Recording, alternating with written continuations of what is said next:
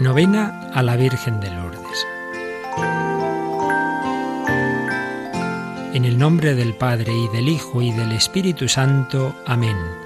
Oh María Inmaculada, Santísima Virgen de Lourdes, deseando hacer esta novena con la mayor devoción de nuestra alma y responder al llamamiento que hicisteis a todos vuestros hijos, nos postramos a vuestros pies para escuchar con atención vuestra voz, exponeros nuestras necesidades y solicitar vuestros amorosos cuidados. No nos desechéis, Madre nuestra, a pesar de nuestra indignidad, antes bien acudid en nuestra ayuda durante esta santa novena.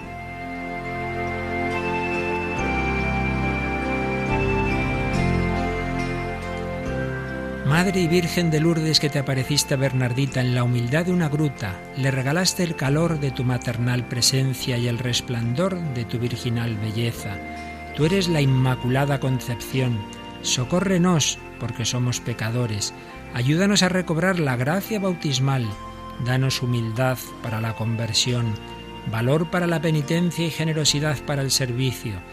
Fortalece la fe, renueva la esperanza, acrecienta el amor a Dios y al hermano. Guíanos hacia Jesús, manantial de vida. Ayúdanos a caminar como peregrinos en el corazón de la Iglesia estimula en nosotros el hambre de la Eucaristía, pan de vida eterna. Oh Madre, consíguenos pan, trabajo y alegría. Vuelve tu maternal mirada a nuestras miserias de alma y cuerpo. Venimos a presentarte nuestra oración con sencillez de niños, como Bernardita con el rosario en las manos, que como ella vivamos el espíritu de las bienaventuranzas, así podremos, ya aquí en este mundo, experimentar las alegrías del reino. Amén.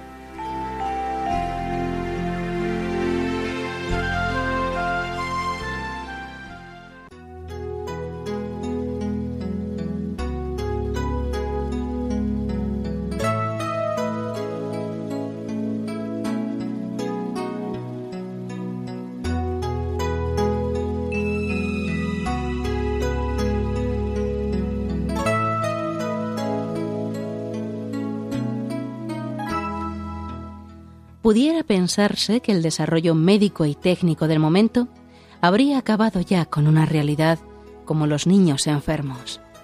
Y no es pequeño el favor que la humanidad debe al progreso social en cuanto a la salud y muy concretamente a la salud de la infancia, pero desgraciadamente no ha acabado con la incidencia de la enfermedad en los niños.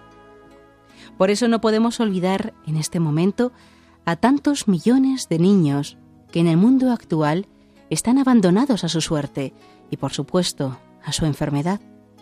La Iglesia se solidariza siempre y apela a la sensibilidad de quienes nos hallamos en los países desarrollados, siendo testigos de realidades tan crudas como las que se dan a escasas horas de avión de nuestro domicilio. Se duele por tantos niños afectados por el hambre, por tantos niños que mueren por carecer de una vacuna o de un tratamiento adecuado, gasto que para nosotros es insignificativo. Si la enfermedad del niño supone frecuentemente siempre una interpelación al Dios de la vida y del amor, la enfermedad, sobre todo cuando ésta es grave y a veces mortal, agudiza el grito del hombre al Creador, preguntando por el sentido del dolor y, en definitiva, por el sentido de la vida se ha dicho muy acertadamente que el sufrimiento del inocente es la gran causa del agnosticismo y ateísmo ilustrado.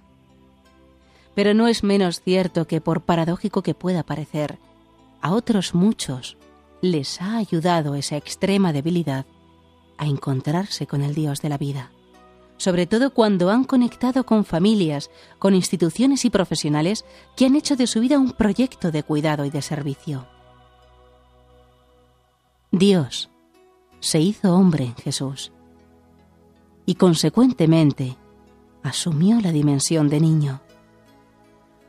Un niño que, como suponemos, vivió las contingencias de esa realidad, precisamente en una sociedad como la suya, que no era especialmente respetuosa con sus derechos. Quizá por ello, Jesús tuvo una especial predilección por los niños, a los que bendijo, curando a algunos poniéndolos como paradigma de la salvación.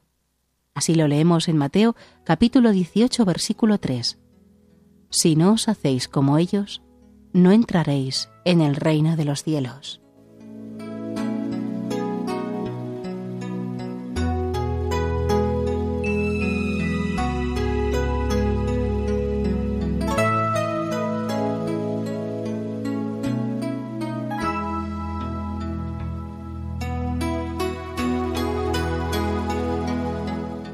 La Iglesia Madre ha manifestado siempre una especial sensibilidad hacia los más pequeños.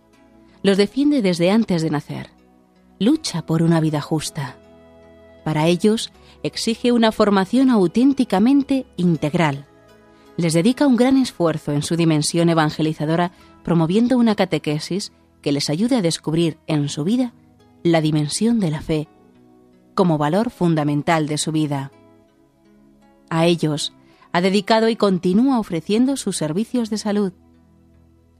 Nos sentimos solidarios con las prestaciones que tantas organizaciones e instituciones de la Iglesia están ofreciendo a la infancia del tercer mundo, con centros de acogida a niños recién nacidos y abandonados por sus padres, con centros de salud y hospitales materno-infantiles a ellos dedicados. Pero es mucho lo que todavía falta por hacer. Mientras un solo niño esté desnutrido o carezca de la asistencia sanitaria adecuada, la Iglesia deberá alzar su voz y prestar su colaboración en la medida de sus posibilidades para intentar remediar esta situación.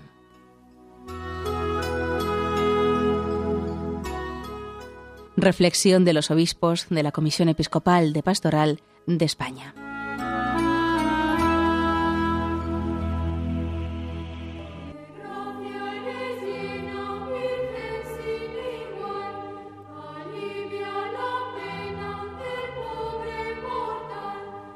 Oración final de Juan Pablo II en su última visita a Lourdes pocos meses antes de morir.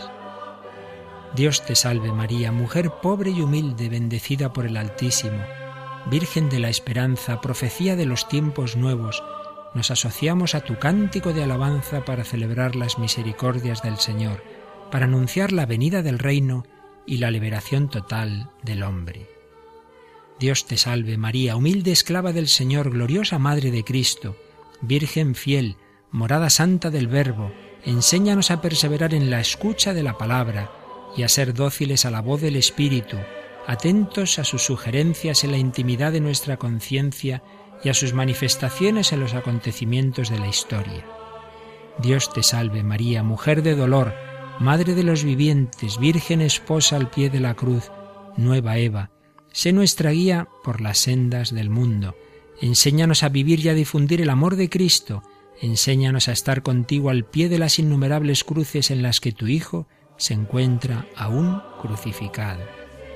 Dios te salve María, mujer de fe, la primera de los discípulos, Virgen Madre de la Iglesia. Ayúdanos a dar siempre razón de nuestra esperanza, confiando en la bondad del hombre y en el amor del Padre. Enséñanos a construir el mundo desde dentro, en la profundidad del silencio y de la oración, en la alegría del amor fraterno, en la fecundidad insustituible de la cruz. Santa María, Madre de los creyentes, Nuestra Señora de Lourdes, consuelo de los afligidos y salud de los enfermos, ruega por nosotros. Amén. Oración. Dios Todopoderoso y Eterno, concédenos la gracia de vivir santa y cristianamente venerando a la Santísima Virgen de Lourdes, para que seamos dignos de su intercesión en la vida y en la hora de nuestra muerte, por Jesucristo nuestro Señor. Amén.